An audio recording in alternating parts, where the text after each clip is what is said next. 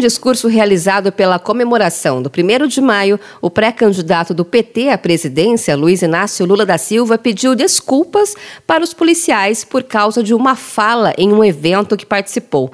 No sábado, durante um evento com mulheres na Brasilândia, na zona norte de São Paulo, Lula afirmou que o presidente Jair Bolsonaro não gosta de gente, ele gosta de policial. E no domingo, o petista se desculpou pela fala. Eu queria aproveitar esse ato de trabalhadores para começar fazendo uma coisa que neste país as pessoas não costumam dizer. Ontem eu fui na Zona Norte, na Brasilândia, fazer um ato com as mulheres para discutir o custo de vida.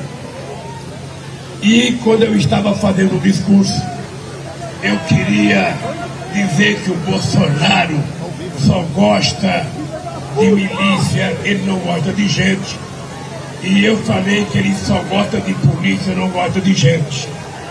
E eu quero aproveitar e pedir desculpas aos policiais deste país, porque muitas vezes comete erros, mas muitas vezes salva muita gente do povo trabalhador e nós temos que tratá-los como trabalhadores do país. E eu resolvi pedir desculpas junto a vocês, porque nesse país não é habitual as pessoas pedirem desculpa. Eu, por exemplo, estou esperando há seis anos que as pessoas que me acusaram o tempo inteiro peçam desculpa. Só peça desculpas.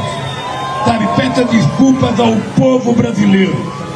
Peça desculpas às mulheres e às crianças que ficaram meses e meses ouvindo eles me xingarem. O ex-presidente Lula participou de um evento na Praça Charles Miller, em São Paulo, organizado pelas centrais sindicais em homenagem ao Dia do Trabalho.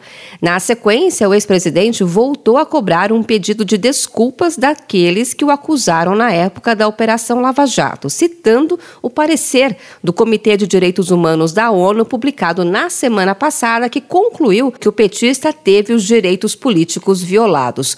O Comitê de Direitos Humanos da Organização das Nações Unidas divulgou a conclusão de um julgamento que apontou que o ex-juiz Sérgio Moro foi parcial no âmbito da Operação Lava Jato ao julgar os processos contra Lula. Moro nega essa crítica. Segundo a decisão do Comitê da ONU, Lula também teve os seus direitos políticos violados em 2018 após ter sido impedido de participar das eleições presidenciais naquele ano. De São Paulo, Luciane Yuri.